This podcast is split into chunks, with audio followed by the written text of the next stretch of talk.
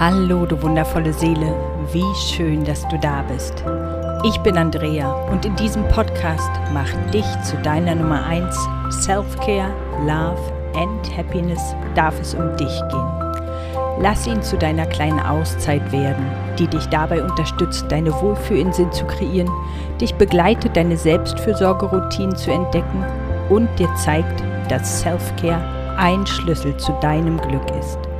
Nimm diese Einladung an und mach tiefe Entspanntheit und innere Gelassenheit immer mehr zu deinem neuen Normal.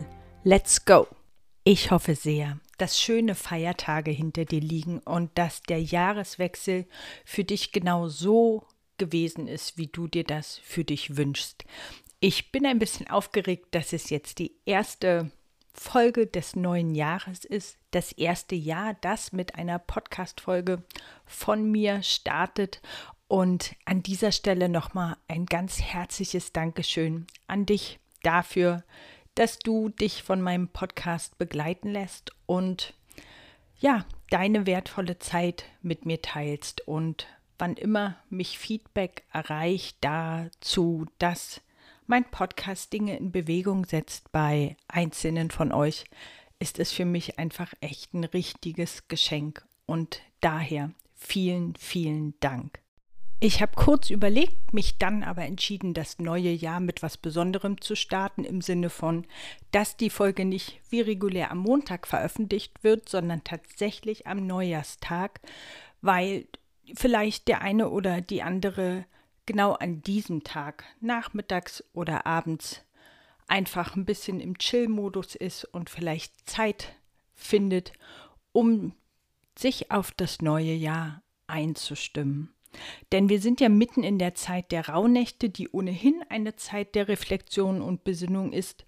Und ich möchte heute eine weitere Methode mit dir teilen, um dich für dein neues Jahr einzutunen. Das heißt, das ist jetzt wieder eine Mitmachfolge und ich lade dich ein, dir wirklich dafür ein bisschen Zeit zu nehmen, hin und wieder die Pause-Taste zu drücken, um am besten die Fragen gleich während des Hörens für dich zu beantworten. Warum ist es überhaupt sinnvoll, sich darüber Gedanken zu machen, was im neuen Jahr passieren soll, was man sich wünscht oder vielleicht sogar Ziele für sich selbst zu definieren. Die Chance zu bekommen, was du wirklich willst, ist erst dann relativ groß, wenn du weißt, was du wirklich willst. Du gehst ja in der Regel auch nicht in ein Restaurant und sagst, ich will was essen. Du spürst vorher, worauf du Lust hast, worauf du Appetit hast, wählst danach das Restaurant aus Willst du beim Asiaten essen oder beim Italiener? Ist dir nach Hausmannskost oder nach ganz was anderem? Du triffst dann die Wahl, in welches Restaurant du gehst und bestellst dann dein Wunschgericht und in der Regel bekommst du auch das, was du bestellt hast. Und genau so funktioniert es auch für andere Teile in unserem Leben. Und mit der Year-In, Year-Out-Methode, die ich dir heute vorstelle, kannst du deine Bestellung für 2023 fertig machen. Du brauchst dafür zwei Blatt A4 Papier, am besten weiß, ein Stift.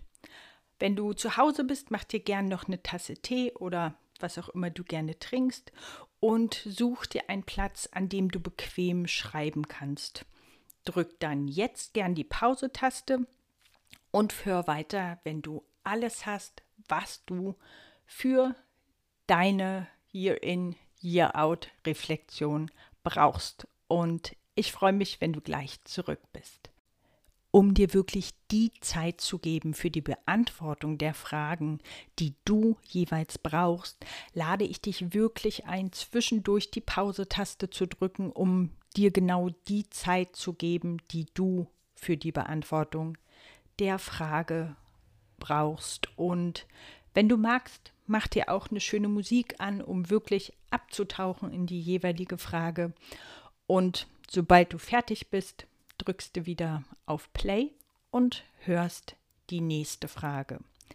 Ich empfehle dir, das Blatt im Querformat zu legen und als erstes drei ineinanderliegende große Kreise aufzuzeichnen, sodass am Ende vier Bereiche auf dem Blatt entstehen, in die geschrieben werden kann. Drei ineinanderliegende größere Kreise werden bitte zuerst von dir auf das Blatt gezeichnet. Und das vergangene Jahr zu reflektieren funktioniert, indem du von außen nach innen vier Bereiche beschreibst und du bekommst dafür jeweils eine Frage von mir. Und damit beginnen wir jetzt. Die erste Frage, die du dir beantworten darfst, ist, was ist in 2022 in der Welt passiert, das mich berührt hat? Und das sind vielleicht politische Ereignisse, es hat vielleicht mit Gesundheitsaspekten oder auch ökologischen Aspekten zu tun. Was ist in der Welt passiert, das mich berührt hat? Drücke jetzt die Pause-Taste und schreib dir Stichworte dazu auf in dem äußersten Bereich deines Blattes. In den nächsten Kreis schreibst du die Antworten zu der folgenden Frage auf. Was ist in 2022 in meinem Leben passiert? Und da darfst du an Reisen denken, an Feste, die gefeiert wurden. Vielleicht stand ein Jobwechsel oder eine Beförderung für dich an. Vielleicht sind aber auch Menschen, die bedeutungsvoll für dich sind, verstorben. Also schau einfach nochmal durch das letzte Jahr. Was ist in meinem Leben in 2022 passiert? Wenn du mich und meine Arbeit schon kennst, weißt du, dass es mir nicht darum geht, Dinge nur mit dem Kopf zu erfassen. Und deshalb ist die dritte Frage in meiner Welt auch wirklich, wirklich wichtig. Wie habe ich mich dabei gefühlt? Und also auch noch mal das letzte Jahr reflektieren lassen. Was waren Gefühle, die besonders präsent waren? Hast du dich gestärkt gefühlt, unsicher, traurig, kraftvoll, geliebt, was auch immer. Also geh noch einmal das letzte Jahr durch und sammle die Gefühlszustände, die deiner Wahrnehmung nach am präsentesten waren. Und in die Mitte, also in das Zentrum, in den mittleren Kreis, schreibst du jetzt deine Essenz des vergangenen Jahres. Und das können ein paar Wörter sein oder auch ein kurzer Satz. Vielleicht sowas wie ich gehe weiter, auch wenn es mal schwierig wird. Oder ich habe einen Samen gesät. In der Lehrerküche von meiner alten Schule gab es eine Tasse, die ich besonders mochte, auf der stand Aufstehen, Krönchen richten, weitermachen. Vielleicht ist auch das die Essenz deines vergangenen Jahres. Nimm dir also einfach jetzt einen Moment Zeit, um in wenigen Worten oder mit einem kurzen Satz die Essenz von 2022 für dich zusammenzufassen. Da das ja eine Neujahrsfolge ist, soll es natürlich vor allem auch darum gehen, dass festzuhalten, was du dir für das Jahr 2023 wünscht, also dein Lieblingsgericht für deine persönliche Speisekarte zusammenzustellen. Und als erstes bitte ich dich, das Blatt wieder im Querformat zu nehmen und auf dem zweiten Blatt ebenso drei ineinander liegende, immer größer werdende Kreise zu malen. Für die Planung des kommenden Jahres beantwortest du die Fragen diesmal von innen nach außen. Das heißt, du fängst in dem kleinsten Kreis in der Mitte an. Und da bist du aufgefordert oder eingeladen, dein Motto für 2023 aufzuschreiben. Vielleicht ist es, ich bin nicht zu stoppen oder Ich lasse meine Saat wachsen. Mutig sein wird belohnt. Also was auch immer du dir für dein 2023 als Motto wünschst, schreibst du bitte in den inneren Kreis im Zentrum.